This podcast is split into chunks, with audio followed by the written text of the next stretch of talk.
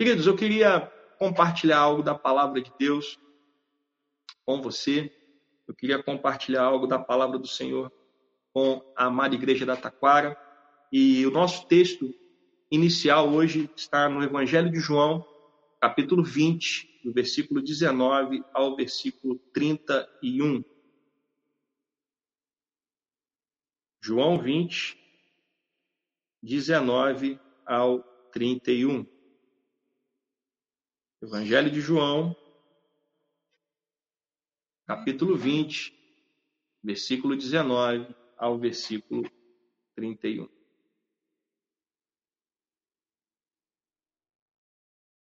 Amém? Diz assim a palavra do Senhor. Ao cair da tarde daquele dia, o primeiro da semana, estando trancadas as portas da casa onde estavam os discípulos, com medo dos judeus, Jesus veio e se pôs no meio deles, dizendo: Que a paz esteja com vocês. E dizendo isso, lhes mostrou as mãos e o lado. Então os discípulos se alegraram ao ver o Senhor. E Jesus lhes disse outra vez: Que a paz esteja com vocês. Assim como o Pai me enviou, eu também envio vocês. E havendo dito isso, soprou sobre eles e disse-lhes: Recebam o Espírito Santo. Se de alguns vocês perdoarem os pecados, são-lhes perdoados. Mas se os retiverem, são retidos. Tomé, um dos doze, chamado Dídimo, não estava com eles quando Jesus veio. Então os outros discípulos disseram a Tomé: Vimos o Senhor. Mas ele respondeu: Se eu não vir o sinal dos pregos nas mãos dele, ali não puser o dedo e não puser a minha mão no lado dele, de modo nenhum acreditarei. Passados oito dias, os discípulos de Jesus estavam outra vez reunidos e Tomé estava com eles. Estando as portas trancadas, Jesus veio, pôs-se no meio deles e disse que a paz esteja com você. E logo disse a Tomé: Põe aqui o seu dedo e veja as minhas mãos. Estenda também a sua mão e ponha no meu lado. Não seja incrédulo, mas crente. Ao que Tomé lhe respondeu: Senhor meu e Deus meu. Jesus, Jesus lhe disse: Você creu porque me viu? Bem-aventurados são os que não viram e creram. Na verdade, Jesus fez diante dos seus discípulos muitos outros sinais que não estão escritos neste livro. Estes, porém, foram registrados para que vocês creiam que Jesus é o Cristo, o Filho de Deus, e para que, crendo, tenham vida em seu. Pai, nos abençoa por intermédio desta palavra. Fala aos nossos corações. Anula a minha carne, Pai, porque eu não posso falar se não for através do teu Espírito Santo. Se não for por intermédio do teu Espírito Santo. O que eu disser não fará diferença nenhuma na vida de ninguém, Pai. Somente o teu Espírito pode transformar vidas. Nos abençoa nessa manhã. Em o nome de Jesus. Amém.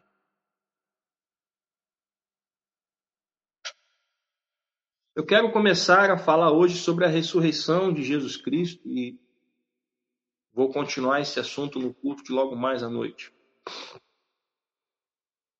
Após a morte de Jesus, meus queridos irmãos, os discípulos estavam abatidos, eles estavam angustiados. Para ser sincero, creio que eles estavam até apavorados. E por estarem com medo, eles se esconderam, porque havia o, o receio de que eles também fossem presos e executados com Jesus. Porque, na verdade, para eles, a, a, a morte de Cristo, ou seja, Cristo ter morrido na cruz foi um, uma derrota final, ou seja, decretou o fim das suas esperanças, porque havia uma esperança. Eu já falei sobre isso em pregações anteriores. Havia uma esperança messiânica, havia uma esperança de que o Messias iria assumir o trono de Israel, iria libertar o povo, de, o povo judeu das mãos do Império Romano. Então, quando Jesus começa a se apresentar como Messias, os apóstolos não estavam é, livres dessa cultura, desse pensamento cultural. Havia a ideia de que Jesus iria assumir a liderança e iria expulsar os romanos. E quando, contrariando essas expectativas, Jesus morre na cruz, ali os discípulos disseram: Bom, então tudo que a gente acreditava acabou. Toda a nossa esperança foi embora. Ou seja, a nossa expectativa de ter um líder que nos guiasse até a libertação dos romanos não existe mais. Não, não, não, não há mais quem lute por nós. E essa, essa, esse pensamento, essa, esse sentimento de derrota fica muito claro quando Jesus está caminhando com os dois discípulos que estavam indo para Emaús. Você não precisa abrir, abrir o texto, mas o diálogo dizia assim: ora, uma parte que eles falam com Jesus: ora, nós esperávamos que fosse ele quem havia de redimir Israel. Mas, depois de tudo isto, e já é este o terceiro dia desde que tais coisas aconteceram. Então, você veja que na fala dos discípulos havia uma expectativa de que Jesus fosse assumir essa liderança e livrar o povo de Israel das mãos do Império Romano. Do ponto de vista humano, a morte de Jesus na cruz decretou o fim do seu ministério. Ou seja, ele, há três anos atrás, né, três anos antes, melhor dizendo, da sua morte na cruz, três anos antes da sua morte na cruz, Jesus havia começado o seu ministério e ao longo desse ministério ele se apresentou aos seus discípulos como o Cristo, o Filho de Deus, é, principalmente a partir da confissão de Pedro, que disse: Tu és o Cristo, Filho de Deus. Ele se apresentou como Messias. E desse momento em diante, os discípulos começaram a criar essa expectativa que Jesus iria liderá-los até a libertação do Império Romano. Mas, quando Jesus morre na cruz, todas as suas expectativas e esperanças morrem com ele. E aí, do ponto de vista humano, o ministério de Jesus acaba ali, porque Jesus morreu na cruz, José de Arimateia, com a ajuda de Nicodemos, enterram o seu corpo rapidamente, porque Jesus foi crucificado numa sexta, e ao cair da tarde já ia começar o Shabat, o sábado dos judeus. Então, rapidamente, eles pegam o corpo e colocam num túmulo que José de Arimateia tinha, para então depois prepararem o corpo para o funeral adequado. Só que alguma coisa aconteceu.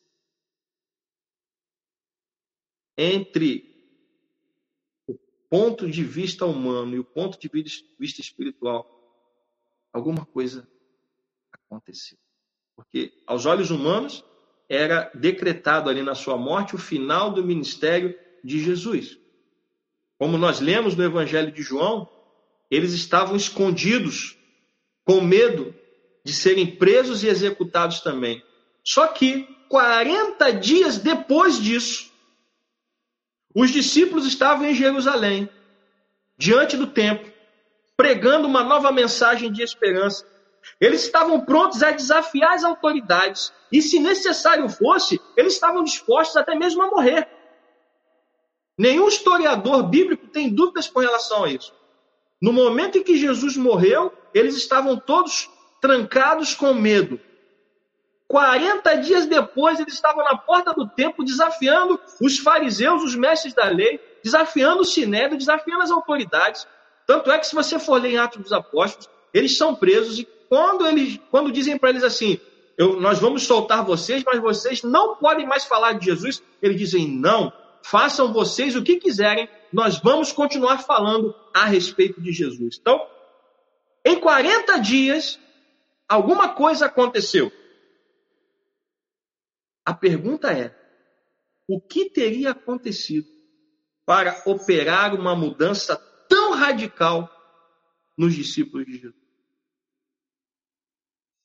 Eu vou repetir. A pergunta é: o que teria acontecido para operar uma mudança tão radical nos discípulos de Jesus?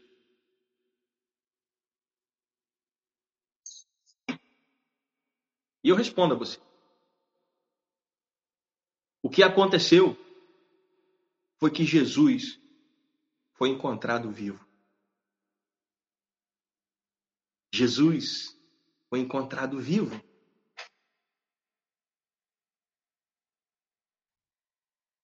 Três dias após a crucificação, e durante um período de 40 dias, Jesus apareceu e falou com eles várias vezes. No texto que nós lemos, nós vemos que eles estavam trancados num lugar, reunidos, e de repente Jesus apareceu no meio deles. Só que faltava um discípulo ali, Tomé. E aí contaram a Tomé que Jesus tinha aparecido e Tomé não acreditou e falou: ah, só vou acreditar se eu colocar o meu dedo lá no, nos furos das suas mãos ou se eu encostar no seu lado ali que foi lancetado. E aí a Bíblia diz que oito dias depois Jesus apareceu de novo para eles, da mesma forma, todos trancados com medo, e Jesus apareceu e se dirigiu diretamente a Tomé como se estivesse escutando a conversa deles sem estar presente. Diz, olha, Tomé, eu estou aqui, você pode colocar o dedo nas minhas feridas e você vai saber que sou eu. E aí Tomé diz, ó oh, Senhor meu, Deus meu. E aí Jesus diz, porque você está me vendo, você crê? Bem-aventurados são aqueles que não me viram, mas creram. E meu querido irmão, minha querida irmã, você e eu somos bem-aventurados porque nós não vimos, mas nós cremos em Jesus Cristo. Bem? Então, o que aconteceu? Do texto que nós lemos até o livro de Atos dos Apóstolos, onde os discípulos passam de medo para ousadia, o que aconteceu foi que Jesus ressuscitou. Ele foi encontrado vivo. E este é o acontecimento mais importante da história da raça humana. Segundo Erickson, a morte de Jesus foi o ponto baixo em sua humilhação.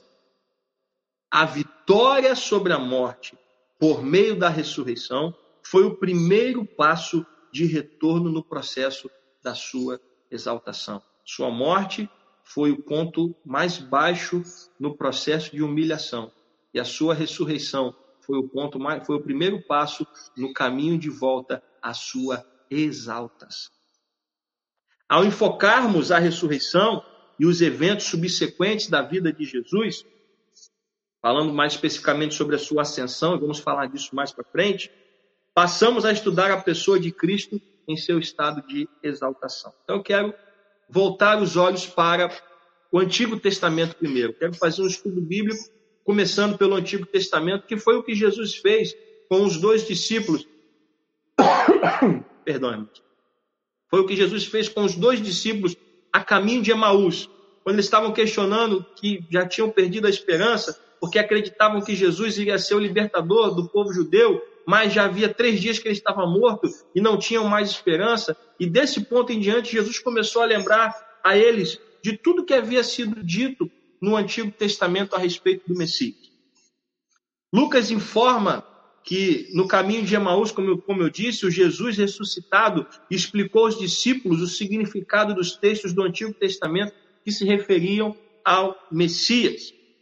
Na sua exposição aos, aos dois discípulos que estavam caminhando para Emaús, Cristo deve ter incluído passagens que prediziam sua morte e a sua ressurreição. Os apóstolos também apelaram para os textos do Antigo Testamento a fim de mostrar que o Messias teve de sofrer, morrer e ressuscitar. É, se você assistiu a live que nós fizemos na sexta-feira, eu falei sobre o Salmo 22, 23 e 24. Se você não assistiu, assista a nossa live, a nossa transmissão de sexta-feira, onde nós vimos o Salmo 22, escrito por Davi mil anos antes da, da morte de Cristo, falando sobre as palavras que foram ditas na cruz e o que aconteceu com Jesus na cruz. Ou seja, o Antigo Testamento já apontava para a sua, o seu sofrimento, a sua morte e a sua ressurreição. Portanto, à luz do Novo Testamento, podemos ver como o Antigo Testamento antecipou o ministério de Jesus nesse sentido. Eu vou repetir essa frase para que não fique confusa. Portanto, à luz do Novo Testamento, ou seja, examinando o Novo Testamento, nós podemos ver como o Antigo Testamento antecipou o ministério de Cristo nesse sentido, ou seja, sabendo o que aconteceu no Novo Testamento, nós podemos então olhar para o Antigo Testamento e enxergar tudo que está escrito a respeito de Jesus. Claro que aqui nós não vamos poder esgotar tudo, mas vamos pensar algumas coisas para falar a respeito disso. No Antigo Testamento encontram-se duas categorias de texto que nós queremos examinar. Em primeiro lugar, os que previam a ressurreição do Messias. E em segundo lugar, os que falam a respeito da sua exaltação e glória futura como rei. Então, eu vou repetir. Há dois tipos de texto do Antigo Testamento que nós queremos examinar. Primeiro, os textos que previam a ressurreição do Messias. E segundo, os que falam a respeito da sua exaltação e da sua glória futura como.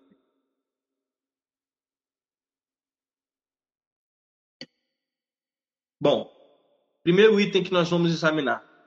A primeira profecia messiânica nós encontramos em Gênesis capítulo 3, versículo 15, que nos mostra um contraste entre o destino da serpente e a semente da mulher, de forma que fica nítida a vitória de Jesus. Eu gostaria que você viesse comigo em Gênesis capítulo 3, versículo 15.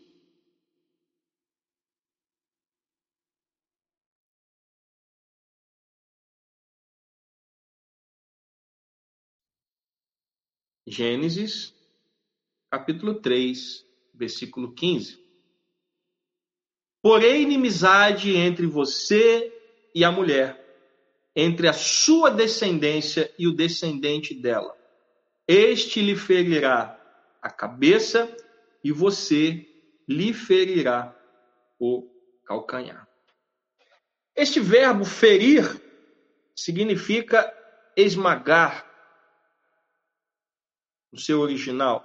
Então, é, o que o texto está dizendo é que a cabeça da serpente seria esmagada pelo descendente da mulher.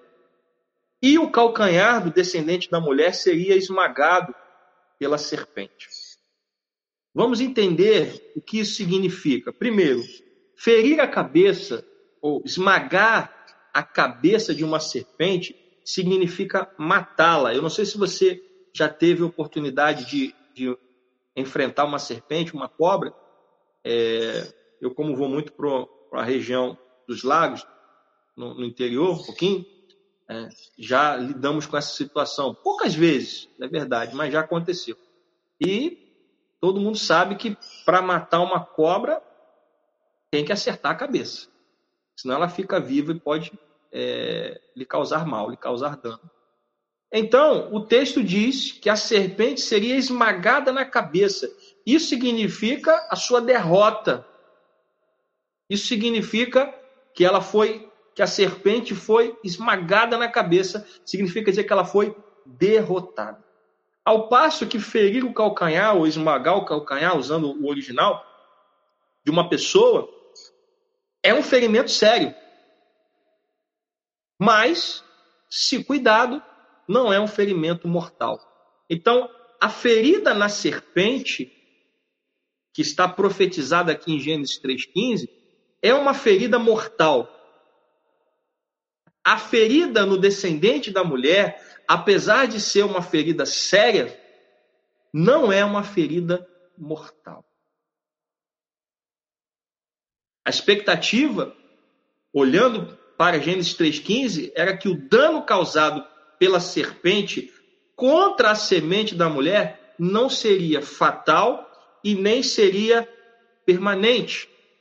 Isso fica claro quando a gente olha para o Novo Testamento, porque Jesus morreu, ou seja, ele foi ferido, mas essa ferida não foi definitiva, não foi permanente, por quê?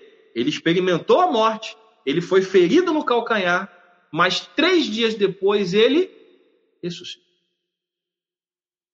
Já que esse dano se refere à morte de Cristo na cruz, isto assume o caráter de uma profecia da ressurreição. Então nós podemos entender que a primeira profecia bíblica a respeito da ressurreição de Cristo está em Gênesis capítulo 3, versículo 15.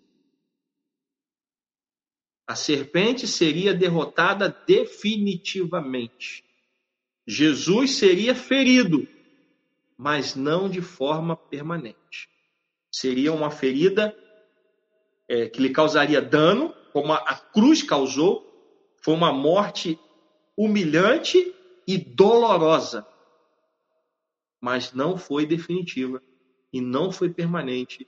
E à luz do Novo Testamento, nós podemos entender o Antigo e ao olhar para Gênesis 3,15, comparando com os evangelhos, nós sabemos que a ferida no calcanhar foi tratada e Jesus ressuscitou.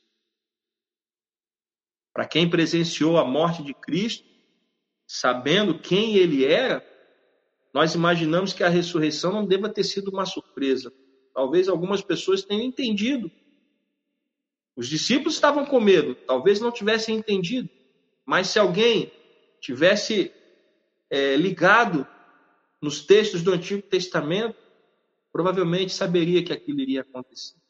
Mas no texto de João que nós lemos, os discípulos não entenderam isso, estavam com medo, alguns foram até embora. Jesus foi encontrar esses dois a caminho de Emaús e lá ele se revela então dizendo que ele era a semente da mulher que foi ferido no calcanhar, mas que não permaneceu ferido, ele ressuscitou entre os mortos. Amém?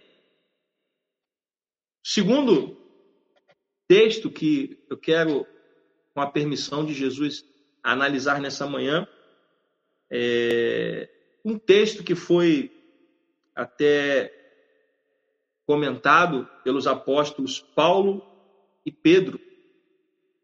É o texto do Salmo 16, 10. Eu gostaria que você viesse comigo. Salmo 16, 10.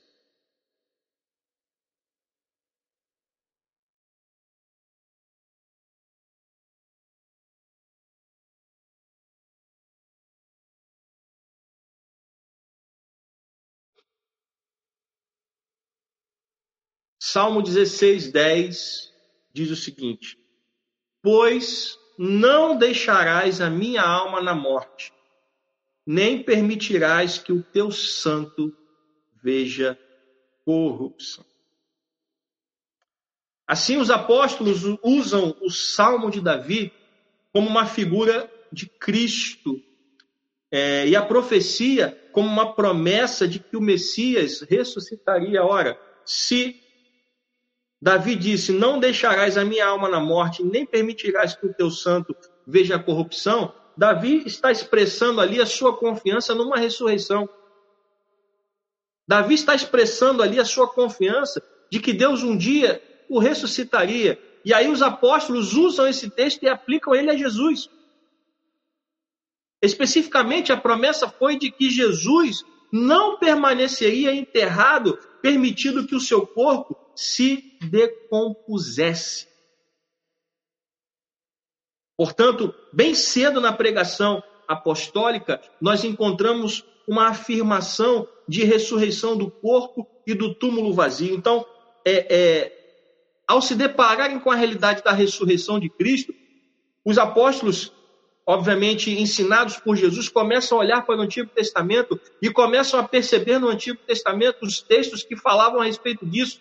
E no Salmo 16, 10 encontraram uma referência dizendo que Jesus não não ficaria morto, que não iria, o seu corpo não iria se decompor, que ele seria ressuscitado dentre os mortos.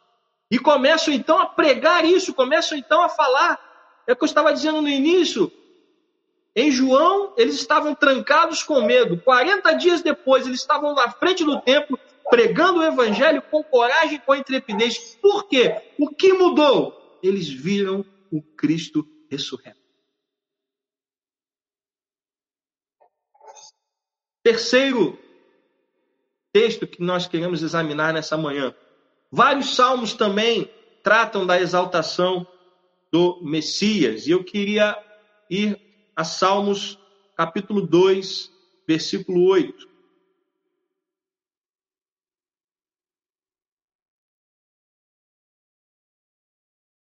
Livro de Salmos, capítulo 2, versículo 8.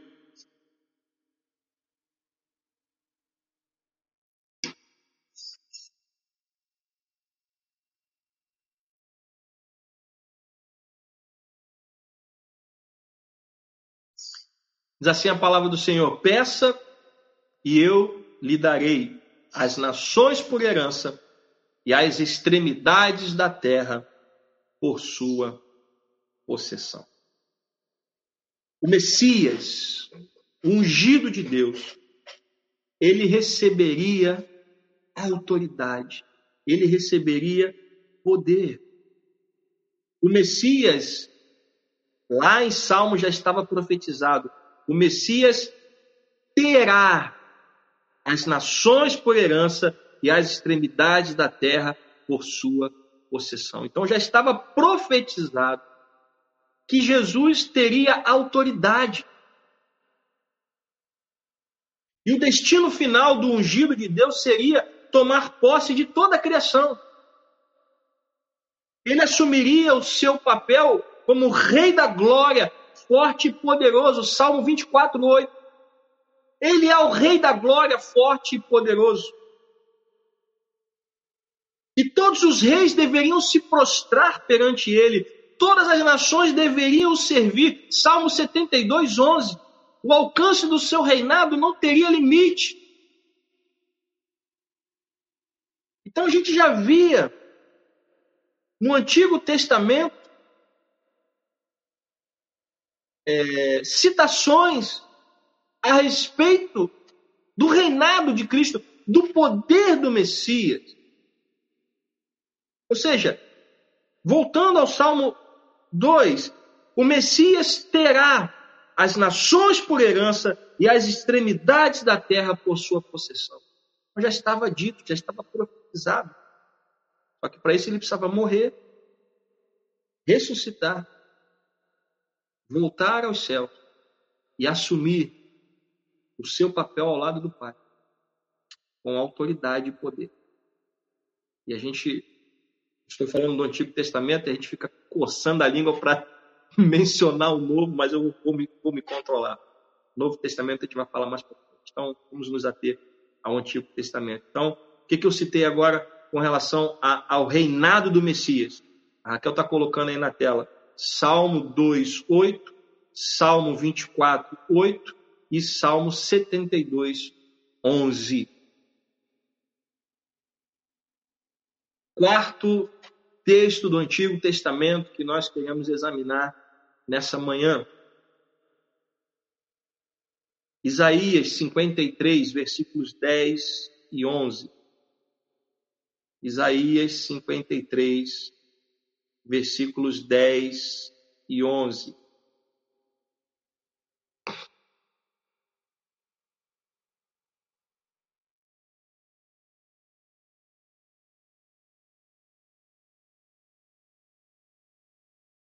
Isaías 53, 10 e 11. Diz assim a palavra do Senhor: Todavia, ao Senhor agradou esmagá-lo, fazendo-o sofrer.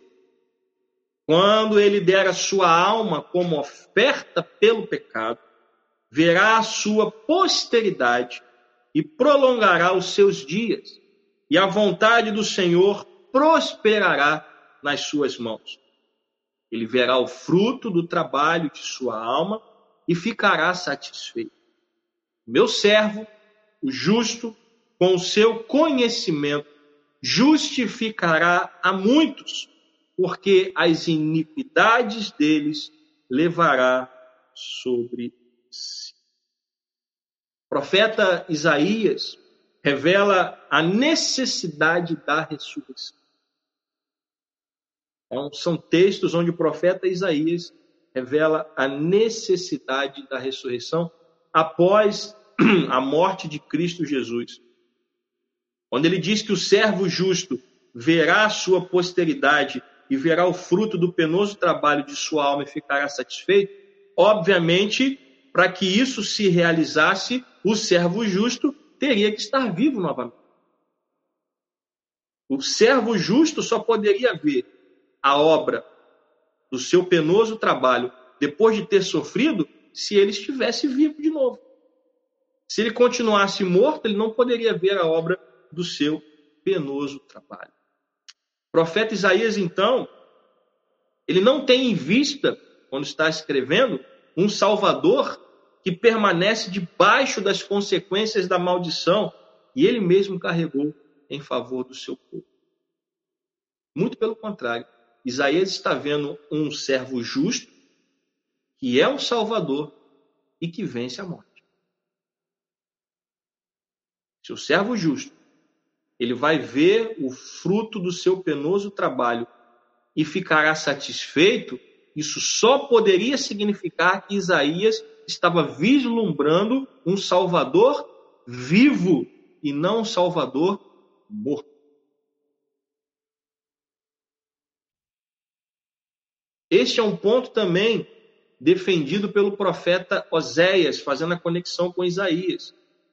É, Oséias, não vou, não precisa abrir, a referência está em Oséias, capítulo 13, versículo 14. Oséias 13, 14. Eu os remirei do poder do inferno e os resgatarei da morte. Então, Isaías e Oséias, eles não viam um Salvador morto, eles viam ou eles vislumbravam um Salvador vivo. Então você, isso é para que você veja que o Antigo Testamento ele já falava a respeito de tudo que iria acontecer com Jesus, sua morte, sua ressurreição, o seu reinado, a sua autoridade, o seu poder. E eu creio que era sobre essas coisas que Jesus ia conversando com os discípulos enquanto estava é, a caminho de Emaús e também depois, naqueles 40 dias que Jesus permanece com eles. Eu creio que durante aqueles 40 dias, aproximadamente, Jesus deva ter falado com eles sobre essas coisas, mostrando a eles que todo o Antigo Testamento apontava para aquele momento da sua ressurreição. Quinto texto que nós é, queremos que eu, perdão, quinto texto que eu quero examinar nessa manhã com os irmãos sobre o Antigo Testamento e é o último, né? Como eu disse, há muitos textos para nós é, falarmos do Antigo Testamento, mas nós vamos falar de cinco e esse é o, é o último. É, Jonas, capítulo 1, versículo 17. Jonas 1, 17.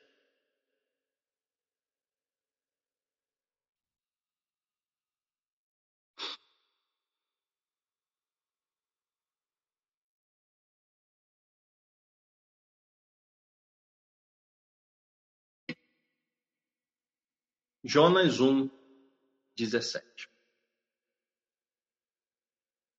O Senhor ordenou que um grande peixe engolisse Jonas. E Jonas esteve três dias e três noites no ventre do peixe. Para você que conhece a história de Jonas, você sabe muito bem que Jonas foi enviado a proclamar uma mensagem de arrependimento para Nínive. E por não concordar com Deus, ele tentou fugir da missão que Deus havia dado a ele. E Deus, então, faz com que ele é, estando num barco para outro caminho, faz com que uma tempestade alcançasse o barco, e quando lançam sortes, a sorte cai sobre Jonas, Jonas então reconhece seu pecado e pede para que seja lançado fora do barco. E aí a Bíblia diz que um grande peixe engole Jonas e ele passa três dias no ventre do peixe, até que quando ele ora e se arrepende do mal que ele fez, de tentar fugir da vontade do Senhor, o Senhor faz com que o peixe o cuspa em terra seca, e aí então Jonas pode retomar o seu caminho para Nínive e ali anunciar a mensagem de juízo para que depois o povo viesse a se arrepender. Então, quando previa a sua morte, Jesus fez menção a essa história de Jonas. Quando pediram a Jesus que Jesus fizesse um sinal para que eles pudessem crer que ele realmente era o Messias, Jesus disse que Jesus não daria nenhum sinal àquela geração incrédula, a não ser o sinal do profeta Jonas, que era o sinal que significava que, assim como Jonas permaneceu três dias no, no ventre do peixe, Jesus iria permanecer três dias no ventre da terra, morto. De modo semelhante, Jesus então diz em Mateus capítulo 12, versículo 40, que ele estaria três dias no coração da terra. Então, o que aconteceu com Jonas no episódio em que ele foi engolido pelo peixe já era uma profecia do que iria acontecer com Cristo na sua morte. Isto serviu como uma predição e também como um sinal para confirmar a identidade de Jesus como Filho de Deus, pois permanecendo enterrado por três dias, ele ressuscitaria depois. Então veja que antes de morrer, Jesus disse que iria acontecer com ele o que aconteceu com Jonas palavras do próprio Jesus, e Raquel colocou aí o texto na tela, Mateus 12, 40. Jesus disse, citando Jonas, que ele ficaria três dias no coração da terra, mas que ele voltaria. Assim como Jonas ficou três dias no ventre do peixe e voltou. E foi a Nínive e pregou a mensagem. E os ninivitas se arrependeram e o juízo de Deus não veio sobre aquela nação. Eu não sei se a Raquel consegue colocar aí, é, na ordem que eu citei, os textos que nós mencionamos é, no Antigo Testamento. Então, vamos, vamos por parte. Primeiro texto, então, para você recapitular, Salmos capítulo 2, versículo 8. Tá? O primeiro texto que nós lemos. Vamos para o segundo. Salmos capítulo 24, versículo 8. Okay? Então, só para dar uma recapitulada, se você não anotou, depois você pode ver no vídeo. Citamos também Salmos 72, 11, ou seja, Salmos 2, 8, Salmos 24, 8, Salmos 72, 11 fazem parte do mesmo contexto. Ok, vamos lá. Depois falamos sobre Isaías 53, 10 e 11, o sofrimento de Jesus e ele vendo o fruto do seu penoso trabalho, mostrando que para ver o fruto do seu penoso trabalho, ele precisava estar vivo. E citamos também, se eu não me engano, Oséias 13, capítulo 13, versículo 14. Bom, e por fim, citamos Jonas, capítulo 1, versículo 17. Pastor, são só esses os textos do, do Antigo Testamento que falam de Jesus? Não. É, se nós fôssemos citar todos os textos, a gente ia ter que fazer uma live de 24 horas ou mais até. Mas são alguns textos que a gente. É, eu tenho me apoiado na teologia sistemática do Franklin Ferreira e eu estou buscando as informações de lá, essa compilação de textos. E tenho certeza que a mim tem abençoado muito, eu espero que esteja abençoando a sua vida também, em nome de Jesus. Amém? Agora eu quero olhar para o Novo Testamento.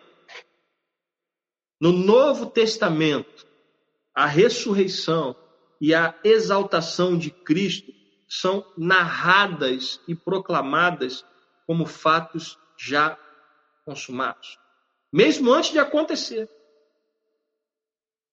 Porém, Jesus predisse sua ressurreição do mesmo modo que predisse a sua morte. Se você começar a olhar para o Novo Testamento, começar a ver as falas de Jesus, Jesus, ao falar sobre a sua morte, ele também fala sobre a sua ressurreição antes de acontecer. Então, os discípulos tinham informações, mesmo sem olhar para o Antigo Testamento. Jesus, quando falava, ele geralmente falava morte e ressurreição. Bom, primeiro texto, acabei dando spoiler, Mateus 12, 40. Né? Mateus 12, 40. Vamos lá para a gente poder examinar, que a gente só ficou em Jonas. Mateus 12, 40. Então, Jesus, quando falava da sua morte, ele já falava também da sua ressurreição. Então, é, é espantoso que os discípulos tivessem ficado com medo, porque o tempo todo Jesus já vinha falando, já vinha preparando o terreno. Mateus 12, 40. Porque assim como Jonas esteve três dias e três noites no ventre do grande peixe, assim o filho do homem estará três dias e três noites no coração da terra. Ninivitas levantarão no juízo com esta geração e a condenarão porque se arrependeram com a pregação de Jonas. E aqui está quem é maior do que Jonas. Então você vê que Jesus já estava falando, olha, assim como, vamos voltar ao 40, assim como Jonas esteve três dias e três noites no ventre do grande peixe, assim o filho do homem estará três dias e três noites no coração da terra. Ora, ah, pastor, mas aqui não está dizendo especificamente que Jesus iria ressuscitar. Ora, meu irmão, minha irmã, se Jesus estava citando Jonas e disse, assim como Jonas esteve três dias e três noites no ventre do grande peixe, só faltou ele complementar, porque todos conheciam a história. Todo bom judeu conhecia a história. Jonas ficou três dias no ventre do peixe. O que aconteceu depois? Jonas morreu no ventre do peixe? Não. Jonas foi cuspido de volta e foi a Nínive. Ora, isso estava subentendido. Jesus estava dizendo: olha, assim como Jonas esteve três dias no, no ventre do peixe e depois saiu do ventre do peixe, eu vou estar três dias e três noites no coração da terra e vou sair do coração da terra. Então isso está subentendido. Porque todo bom judeu conhecia a história de Jonas. Então, primeira, primeiro texto que eu gostaria de examinar é esse. Jesus, quando falava da sua morte, já, já falava da sua ressurreição. Além disso, e é o segundo texto que a gente vai examinar, é quando ele fala da destruição do santuário. João 2,19.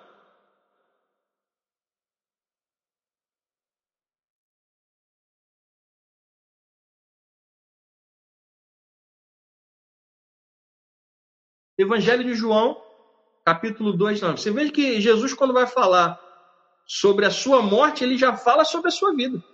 Já fala sobre a sua ressurreição.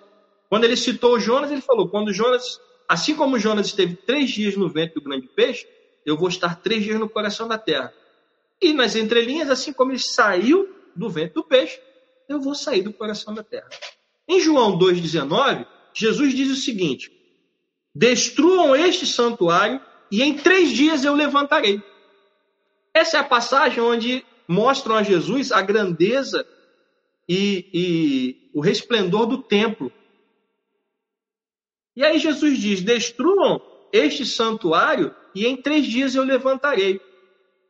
Quem estava com ele não entendeu. Os judeus acharam que ele estava ficando doido. Tanto é que, se você ler o versículo 20, os judeus vão responder a essa fala de Jesus da seguinte forma: este santuário foi edificado em 46 anos e você, e você quer levantá-lo em três dias? Versículo 21. Ele, porém, se referia ao santuário do seu. Ou seja, Jesus estava falando dele mesmo. Então você veja que mais uma vez Jesus está dizendo: olha, destruam este santuário e em três dias eu edificarei de novo. Jesus está dizendo: se vocês matarem a mim, em três dias eu estarei de volta. Então Jesus já estava falando sobre o assunto. Assim como Jonas ficou três dias e voltou, eu vou ficar três dias no coração da terra e vou voltar. Se você destruir este santuário, em três dias eu o reconstruirei novamente. Então você vê que no Novo Testamento estava até mais claro. Jesus estava falando de forma mais explícita: destruirei este santuário e em três dias eu o reconstruirei novamente. Isso significava a sua morte e a sua ressurreição. Então, quando Jesus falava da sua morte, automaticamente ele já emendava na sua ressurreição. Em outras ocasiões, e aí vamos para um terceiro texto, Jesus falou da sua morte que estava para acontecer. Marcos capítulo 8, versículo 31. Hoje eu estou dando trabalho para Raquel. e a, a minha produção já está aqui, ó. Olha a hora, olha a hora. eu já vou encerrar mesmo. Vou acabar a referência do Novo Testamento e aí a gente continua logo mais. Marcos 8, 31. Então Jesus começou a ensinar-lhes que era necessário que o filho do homem sofresse muitas coisas, fosse rejeitado pelos anciãos, pelos principais sacerdotes e pelos escribas, fosse morto e que depois de três dias ressuscitasse. E isto ele expunha claramente. Meus irmãos, eu não consigo enxergar um texto mais claro do que isso. Vou voltar ao texto. Então, Jesus começou a ensinar-lhes que era necessário que o filho do homem sofresse muitas coisas, fosse rejeitado pelos anciãos, rejeitado pelos principais sacerdotes, rejeitado pelos escribas e fosse morto. E que depois de três dias ressuscitasse. E isto, perdão, ele expunha claramente.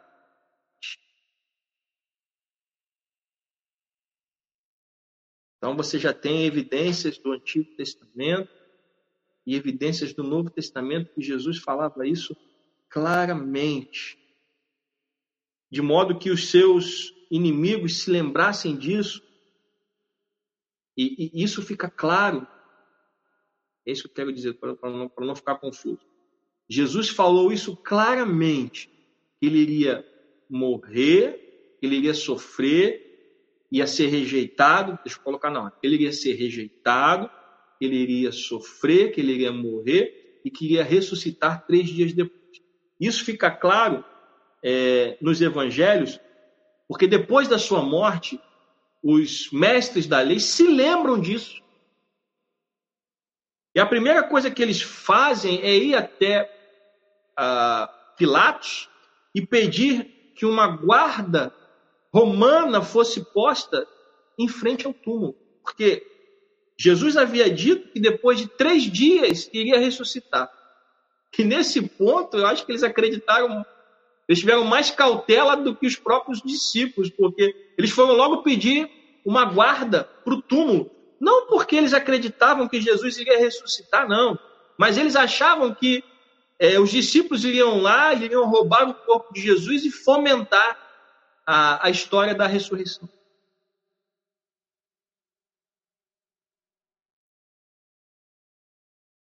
Os evangelistas, então, os evangelhos começam a relatar esses fatos importantes quanto ao enterro de Jesus. E a gente vê que depois que os soldados romanos confirmaram a sua morte, ou seja, quando eles viram lá que Jesus estava morto na cruz, eles, é, a pedido do próprio José de Arimateia, eles entregam o corpo de Jesus a José de Arimateia e Nicodemos. E aí José de Arimateia e Nicodemos então levam o seu corpo para o túmulo onde ele foi depositado. Isso você vai encontrar em João, capítulo 19, do versículo 38 ao versículo 42, né? E, e aquilo teve que ser feito rápido, porque a tarde já estava caindo, já, já era por volta das três horas da tarde é, da sua morte, e às, e às seis começava o sábado e não poderiam fazer mais nada. Então José de Arimateia e Nicodemos tiveram que correr para sepultar o corpo de Jesus para depois então prepará-lo para um sepultamento adequado. O local então onde Jesus foi sepultado foi visto também pelas mulheres que o tinham acompanhado em seu ministério. E aí, como eu disse, para evitar que o corpo de Jesus fosse roubado, foi pedido a Pilatos uma guarda romana e foi colocada é, ao lado do túmulo, a pedido dos principais sacerdotes e fariseus. Isso foi pedido a Pôncio Pilatos. Isso você vai ver em Mateus capítulo 27, 62 ao 66. Embora a linguagem do texto seja um pouco ambígua, Bloomberg diz que provavelmente era uma guarda de soldados romanos. Né? No texto não fica claro que era uma, guarda, era uma guarda de soldados romanos. Mas como eles foram pedir a Pilatos, então provavelmente era uma guarda de soldados romanos. Por que, eu estou, por que estamos dizendo isso? Porque é, o templo também tinha, tinha os guardas do templo, né, que eram submetidos ao sinédrio. Bom, a guarda então respondia ao pedido dos principais sacerdotes fariseus. E sendo uma guarda romana, faz sentido a necessidade de que esses principais sacerdotes e fariseus se dispusessem a proteger os soldados de qualquer castigo que eles viessem a ser alvo por parte de Pilatos, porque é, quando o túmulo se abre e os anjos do Senhor aparecem, o texto bíblico diz que os guardas abandonam o seu posto e vão contar aos, aos mestres ali o que tinha acontecido. E abandonar um posto no Império Romano era um crime passível de morte. E o mais interessante é que os guardas relatam a, a, aos principais sacerdotes e fariseus que eles viram um anjo e viram o túmulo vazio depois que acordaram. Aí eles têm a brilhante ideia, os, os, os fariseus, os sacerdotes, de espalhar a notícia de que os apóstolos tinham roubado o corpo de Jesus, pagam aos, aos soldados para que eles assumissem essa história como se fosse verdadeira. Agora, essa história, ela seria mais plausível se tivesse sido fomentada pelos próprios judeus, ou seja, os judeus deveriam ter sido os primeiros a falar sobre isso. Por quê? Porque havia uma guarda romana. E se o corpo sumiu, eles deveriam acusar os romanos de terem roubado o corpo de Jesus. Mas aí não, o que acontece é uma inversão. São os judeus que usam os soldados romanos para dizer que os apóstolos foram lá e roubaram o corpo. Então, Bloomberg observa que é estranho que os judeus não tinham dito que o corpo tinha sido roubado durante a noite. Por quê? Porque eles viram Jesus ressuscitar. E eu vou parar por aqui, né? tem muita coisa para falar, e senão vai ficar muita coisa para absorver nessa manhã. A gente vai, vai voltar a essa, questão dos guardas e dos judeus. Mas a questão que eu quero deixar aqui para fazer você pensar para de noite é: os judeus tinham todos os motivos, ou melhor dizendo, os judeus, os discípulos, os apóstolos, teriam todos os motivos para criar a história do roubo. Mas eles não fizeram isso. Quem fez isso foram os, os sacerdotes, os fariseus, que compraram os guardas romanos para vender essa história. Agora, por que, que os judeus não acusaram os romanos de terem roubado o corpo de Jesus? Por um simples motivo: porque eles viram Jesus ressurreto. E aí eu volto para João 20, o texto que nós lemos no início. Eles estavam reunidos, trancados numa casa com medo, e de repente Jesus aparece no meio. Então, eles não tinham motivos para crer no roubo do corpo. Por quê? Porque eles viram o corpo de Jesus. Tomé tocou.